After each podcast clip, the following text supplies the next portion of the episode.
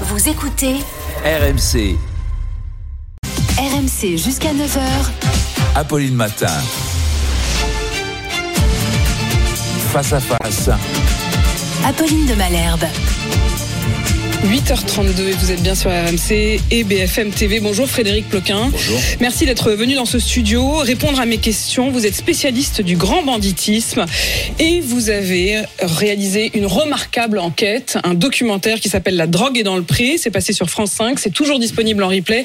Euh, et la raison pour laquelle j'ai voulu vous entendre ce matin, c'est cette annonce d'Emmanuel Macron hier. 238 nouvelles brigades de gendarmerie dans tous les départements de France parce que, dit-il désormais, il faut effectivement s'attaquer à la question de l'insécurité dans tous les territoires ruraux. Et vous, ce que vous avez euh, remonté, presque fil après fil, c'est la manière dont la drogue s'est installée dans toutes les villes moyennes, dans même les campagnes, après avoir été souvent plutôt à Marseille ou en région parisienne. Je voudrais que vous nous racontiez. Ça commence par Alençon, qui est une des premières à avoir été touchée, et c'est un véritable business, Alençon, et ensuite on va suivre vraiment la, la route de la drogue vers Dreux, vers Limoges. Alençon d'abord. Ben, c'est vrai qu'on était habitué à avoir des règlements de compte concentrés dans certaines villes. Hein. Euh, Quand on, apprend qu'il y a eu un nouveau règlement de compte à Marseille ou, euh, ou à Saint-Denis, on se dit bah tiens un de plus, un de moins, on les compte, etc. On fait une espèce de comptabilité. Et moi, ce qui m'a motivé, c'est quand j'ai vu apparaître dans le décor de, de- des, des chiffres qui jusqu'à présent n'existaient pas, c'est-à-dire un règlement de compte à Châteauroux, un règlement de compte à Besançon, un règlement de compte à Rennes, des fusillades dans des villes improbables du fin fond de, de, de la Bretagne et, euh, et à Alençon notamment. Et là, j'y suis allé effectivement et j'ai rencontré à Alençon euh, pour ce documentaire un, un jeune. euh, un jeune euh, trafiquant qui a, qui a fait de la prison, euh, qui, est, qui est ressorti. Et, et qu'est-ce qui s'est passé? Euh, son, son histoire est en elle-même très révélatrice de, ce, de ces mouvements de population. C'est quelqu'un qui a commencé à, à trafiquer euh, en région parisienne, or euh, en Seine-Saint-Denis. Or, la Seine-Saint-Denis est complètement saturée en termes de, de, de vente de produits stupéfiants, de réseaux. Euh, C'est la guerre, c'est aussi la guerre. Il y a une concurrence énorme entre eux. Et à un moment donné, ce jeune s'est sorti, euh, ce, ce trafiquant s'est senti euh, à la fois menacé par euh, les concurrents et puis par la police judiciaire qui commençait, la police locale en Seine-Saint-Denis qui commençait à l'identifier un peu trop. Qu'est-ce qu'il a fait? Il s'est mis au vert. Et se mettre au vert, ça veut dire partir à- le, nez, euh, le nez au vent à la découverte de, de nouveaux lieux. Et lui, par exemple, il s'est retrouvé à Alençon. Et là, il s'est dit, euh, bah, finalement, euh, finalement, il y a des clients. Il, Finalement, il a fait une véritable étude de marché. Il a fait, oui, ils font en fait les Comme pour l'installation d'un business, quoi. Absolument, les, les trafiquants de stupéfiants sont des commerçants euh, assez, euh, assez, euh, disons, sophistiqués. professe- qui- Le, le trafic, c'est c'est professionnalisé, et donc on a, on a effectivement des trafiquants qui font des, des business plans et qui, euh, à partir du moment où il y, a, il y a saturation dans certaines zones, vont essayer de prospecter et de démarcher une nouvelle clientèle. Et la grande nouveauté, je pense, de ces dix dernières années, c'est effectivement qu'ils ont réussi à trouver une clientèle en dehors des, des- des grands centres urbains et une clientèle relativement fidèle. On va parler un peu de la cocaïne. La, co- la cocaïne, elle, est, euh, elle était effectivement réservée, exclusivement distribuée dans les grands centres urbains. Aujourd'hui, elle est distribuée absolument partout.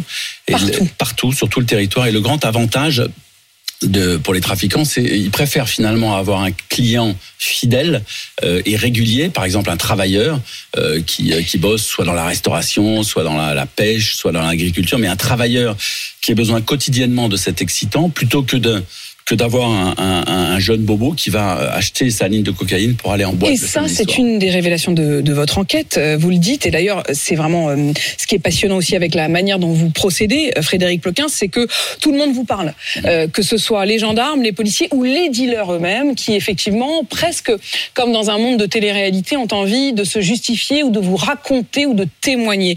Euh, et ce que vous disent les uns et les autres, c'est qu'au fond, dans des villes moyennes où euh, ce sont souvent des anciennes villes industrielles, euh, eh ben, il y a des travailleurs qui sont des travailleurs euh, déclassés, il y a beaucoup de chômage, et ce qui jusqu'alors était l'alcool, qui permettait en quelque sorte de tenir, eh bien désormais c'est le cannabis, voire la cocaïne. Ça, c'est un autre marqueur. Le premier marqueur, c'était effectivement les règlements de compte dont je parlais tout à l'heure, qui, qui signifie que la drogue est arrivée dans les, campagnes, dans ces petites villes. euh, Mais il y a aussi, effectivement, notamment les contrôles routiers effectués par les gendarmes. Euh, là où il y a, il y a 10, il y a 20 ans, euh, ils n'arrêtaient, ils ne contrôlaient que des euh, conducteurs qui avaient pris un, qui avaient Ivres. bu, bu un peu voilà, le verre de trop. Aujourd'hui, c'est plutôt euh, le joint de trop ou la ligne de trop. Donc ça, ça, ça c'est un autre. Donc les consommateurs sont Les des consommateurs consommateurs. locaux. Dans, ouais, c'est ça. Dans, dans, ces, dans ces départements ruraux où autrefois il y avait effectivement une consommation d'alcool un peu importante avant de prendre le volant, aujourd'hui, que constatent les gendarmes, c'est que il y a des taux, euh, on va dire, euh, vous savez, il y a des, il y a des procédés chimiques qui permettent de, de, de, de détecter ce que le conducteur a fumé, sniffé, etc. Et là, euh, Et on le voit au surprise, quotidien, hein, on le voit au quotidien, y compris nous-mêmes, malheureusement, de manière absolument tragique, dans les faits d'actualité, sur parfois des accidents de la route où le cannabis est de plus en plus souvent impliqué. Ah, Absolument. Et il y a une chose qu'il faut, qu'il faut que, que j'ai découverte. C'est comme si, vraiment, hein, Ouais. en, en préparant cette interview, et je le dis pour ceux qui nous écoutent et qui nous regardent, j'ai eu l'impression de rassembler les différentes pièces du puzzle. C'est-à-dire que ça fait des semaines qu'on parle d'un certain nombre de points, de l'insécurité euh, dans le monde rural, les règlements de compte qui euh, émergent régulièrement, ces problèmes d'accidents de la route. Et c'est comme si, euh, à travers euh, le travail que vous menez d'enquête, on réunissait toutes ces pièces du puzzle pour avoir une vision globale. L'une des raisons, par exemple, de la présence de la cocaïne aujourd'hui dans les, dans les campagnes, c'est la fameuse filière guyanaise.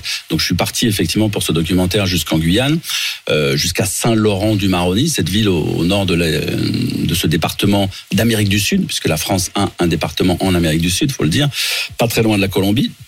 Je suis remonté jusqu'à Saint-Laurent-du-Maroni et là vous avez un fleuve très très large avec des centaines de pirogues qui passent tous les jours et qui rejoignent un pays qui s'appelle le Suriname et la Guyane française. Et euh, le Suriname, il faut savoir que c'est un c'est un espace, c'est un c'est un territoire qui est con- qui a été conquis il y a plusieurs années, il y a une dizaine, au moins une dizaine d'années, par les euh, trafiquants colombiens. Euh, les cartels colombiens sont installés en Guyane parce que c'est juste à côté, parce que par un coup de petite Et avionnette, là, ils, inondent. Et à partir de là, euh, à partir de là, en fait, ce qui s'est passé, c'est que à un moment donné, les, les aéroports hollandais, parce que le Suriname, c'était une ancienne colonie hollandaise, donc il y avait une ligne directe qui reliait le Suriname au, à la Hollande, à La Haye. Et euh, les Hollandais ont mis en place des scanners un peu plus importants, un peu plus euh, sophistiqués, pour décourager en fait les Surinamiens. Qu'est-ce qu'ils ont fait? Je veux dire, le, le- les, trafiquants s'adaptent systématiquement. Ils ont cherché une autre issue, une autre, Une autre porte, porte et ça a été le fleuve, le recrutement de jeunes mules euh, dans les quartiers euh, un peu misérables euh, de Saint-Laurent-du-Maroni, à qui on propose des sommes extrêmement importantes qui vont entre 25, c'est parfois 10 même jusqu'à 10 000 euros, souvent des jeunes filles, pour ingérer jusqu'à 1 kilo de produits de cocaïne et se présenter à, l'aéroport euh, à Cayenne et euh, partir pour Orly. Et à partir de là, euh, c'est comme ça, parce que l'État a mis un certain temps à le découvrir. Aujourd'hui, l'État a pris des mesures. Mais entre 2015 et aujourd'hui, les filières guyanaises se sont développées sur le territoire français. Euh, Quand ils sont arrivés à Orly avec leur cocaïne, ils ont essayé de se frotter aux, aux caïds locaux en Seine-Saint-Denis, en- dans l'Essonne, etc. Et là, ils se sont fait euh, enlever, euh, maltraiter, euh, tuer, voler par les, les équipes locales qui voulaient pas partager. Qu'est-ce qu'ils ont fait? Ils sont partis vers les campagnes, à- en profitant, si vous voulez, de de la présence, euh, voilà, de cousins Et ils se sont dit, on va aller, on va aller dans un espace qui n'est pas encore euh, saturé. Ce sont toutes ces campagnes. Et vous vous retrouvez avec un, le Tony Montana de Blois. Vous, vous, moi, Le Tony Montana de Blois. non, mais ça, c'est imaginé Moi, j'aurais jamais imaginé ça. Non, moi, si moi je l'imagine pas, c'est une chose. Mais si vous, vous ne l'imaginez pas. Frédéric Ploquin, je me retrouve à enquêter dans le centre Val de Loire et je me retrouve voilà, face à des policiers qui me parlent de. Il y a, le Tony Montana de Blois, un type qui s'épanouissait, qui a été arrêté hein, depuis. Mm. Et en fait, lui, faisait venir les mules. Elles arrivaient de, de Cayenne jusqu'à Orly. Après, il payait le taxi. Elles arrivaient directement dans les petits villages euh, autour, de, autour de Blois. Là, il y avait des, des mamas qui les récupéraient, qui, vidaient, euh, qui récupéraient le produit. Et il était commercialisé localement. Donc c'est un commerce de, de, proximité finalement. Et ce- ce- cette proximité fait que le, le produit euh, s'étale localement. Et Frédéric Ploquin, on suit en effet avec vous cette carte de France du trafic de drogue. Je disais, c'est parti d'Alençon, un des premiers points qui a été touché, puis Dreux, Vierzon, Besançon, Le Mans, Orléans, Le Havre, Troyes, Reims, Nantes, Roubaix, Foix, Poitiers, Clermont-Ferrand. Il n'y a plus désormais aucune ville qui soit épargnée. On le voit en effet, vous le disiez avec les règlements de compte. On le voit aussi avec euh, le développement d'une forme de, de marché local, mais avec aussi son bassin d'emploi. Euh, au fond, aujourd'hui, qui sont les dealers? Est-ce que ce sont des travailleurs saisonniers euh, qui seraient partis de Marseille, euh, euh, comme le premier que vous voyez à Alençon, ou est-ce que désormais ce sont les jeunes, les jeunes de nos campagnes en quelque sorte, qui sont attirés par ce nouveau business, par ce nouveau bassin d'emploi? Il y avait, j'ai envie de dire, il y avait, il y avait les, les territoires perdus de la République, on connaissait. C'était les grandes cités. Où il n'y a pas assez de présence policière, où le deal s'est développé depuis 40 ans, où le trafic de stupéfiants s'est implanté, incrusté, enquisté. Et aujourd'hui, euh, ben, Emmanuel Macron euh, découvre les territoires oubliés de la République.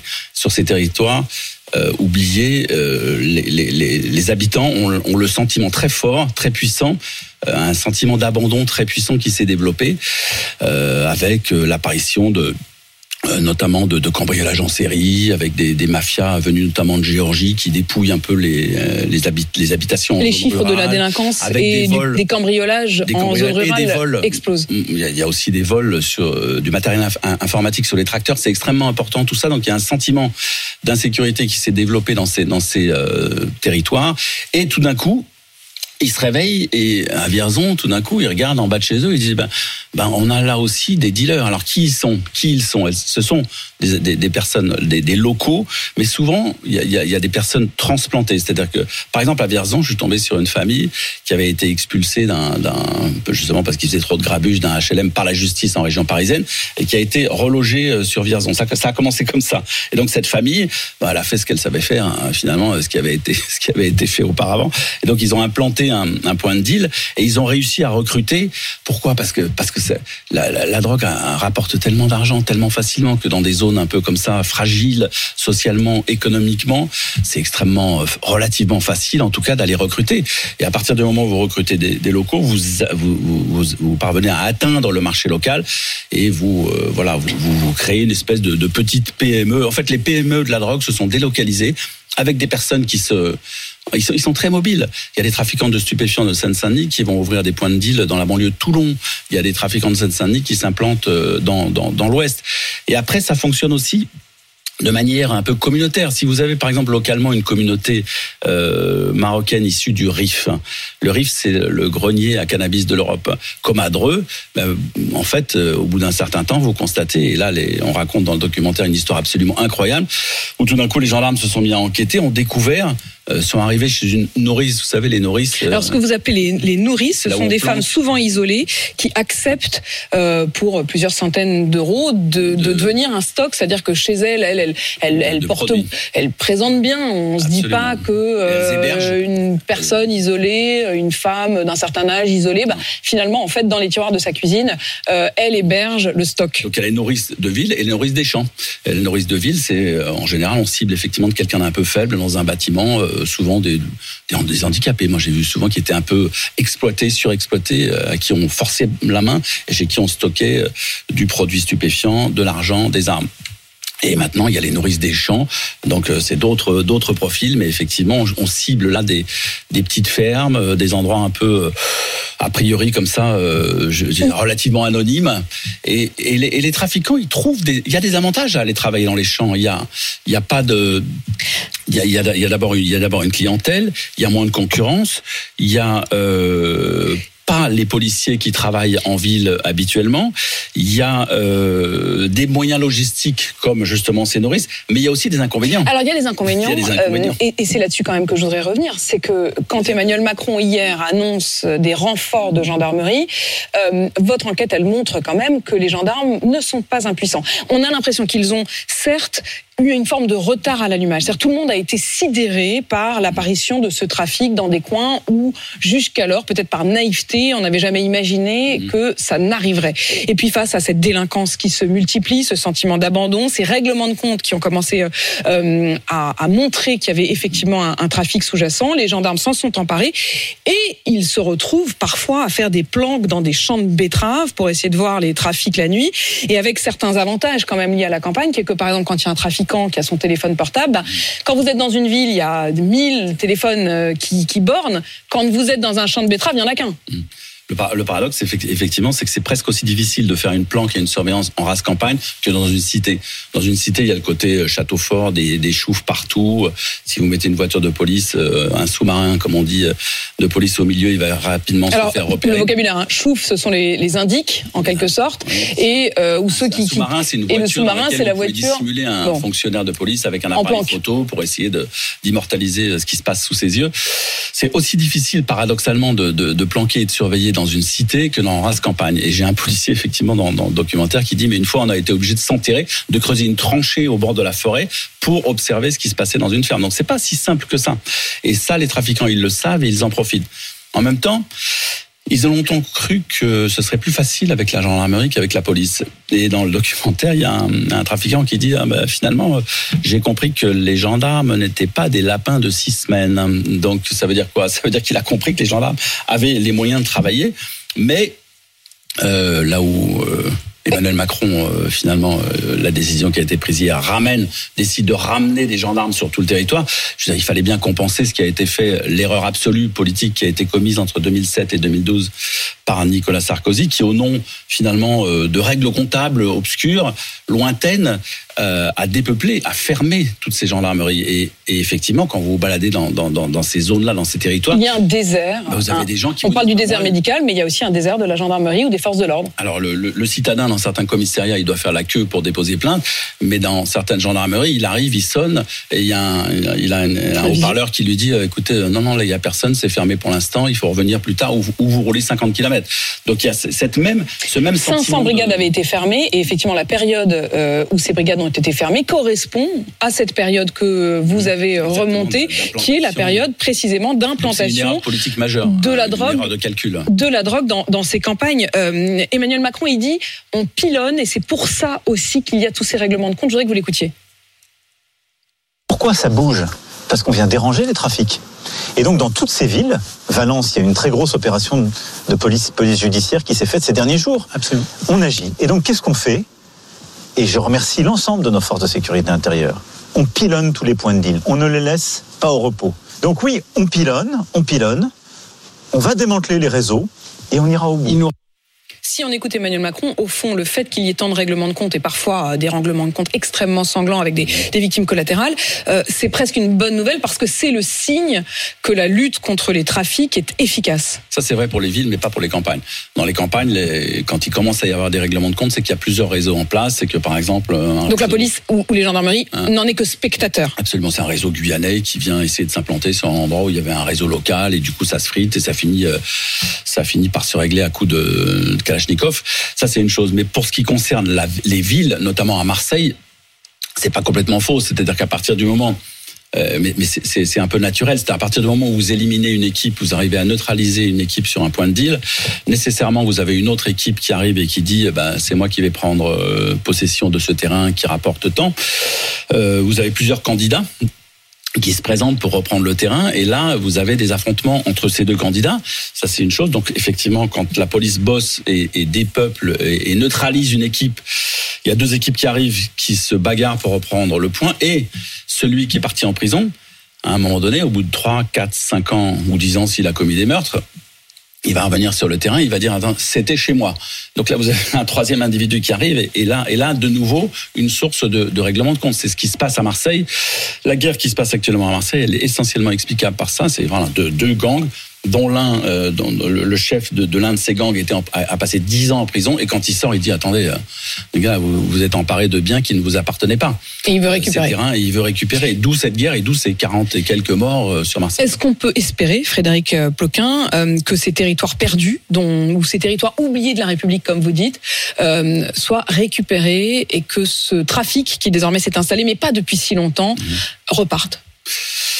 Ça va être très difficile parce qu'à partir du moment où vous voyez bien, à partir du moment où vous avez euh, une clientèle fidèle, euh, forcément vous avez des trafiquants qui vont venir euh, approcher cette clientèle parce que le, le problème des trafiquants. En fait, le verre est dans le fruit, c'est-à-dire que désormais pas- les consommateurs euh, sont en manque s'ils n'en ont pas, c'est-à-dire qu'ils veulent, ils vont le- chercher. Produit, en fait, le, problème, c'est pas la- l'approvisionnement en produits, il est là.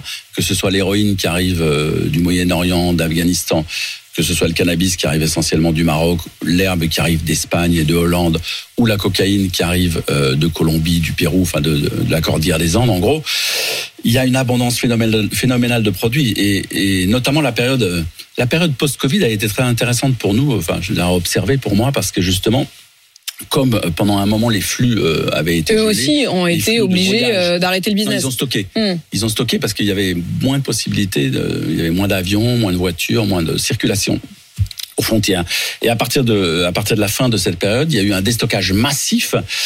Et là, ils sont réellement euh, partis à la conquête. de- Ils ont vendu à perte Ils ont vendu à perte. Ils ont baissé les prix. D'ailleurs, c'est intéressant pour le pour consommateur. toucher les nouveaux consommateurs tous pas produits, cher. tous les produits de consommation augmentent, sauf celui-là. Il n'y a pas d'inflation sur la drogue. Il n'y a pas d'inflation sur, le- sur la drogue. Effectivement, les prix euh, sont plutôt euh, stables depuis, depuis des années. C'est un signe. Ça veut dire que le produit est là. Et ils ont compris. Je, je veux dire, on le disait tout à l'heure, ce sont des businessmen euh, comme les autres. Euh, Il y, a, y a un truc qui, qui, quelque chose qui me frappe, c'est que dans les campagnes, on se plaint toujours d'avoir du mal à accéder aux produits parce que c'est loin, parce qu'il faut prendre sa voiture, parce qu'il faut faire 40 km pour aller à la préfecture, pour aller faire ses papiers.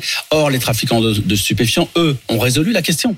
Ils, Ils- vont, voilà, ils, Ils vont, livrent à ils domicile. vont, ils vont à domicile, ils vont chez vous. Donc quelque part, ils ont réussi ce, ce formidable coup de communication et de publicité de, de faire en gros du, du commerce de, de, de proximité dans des endroits où justement les, les, les personnes, les consommateurs se plaignaient de devoir faire des kilomètres et des kilomètres pour aller chercher du produit. Frédéric Ploquin, votre enquête elle est passionnante. Merci de nous l'avoir euh, partagé ce matin sur RMC et BFM TV. Je rappelle que vous êtes donc spécialiste du grand banditisme. Votre documentaire, il s'appelle La drogue est dans le pré. Il est disponible en replay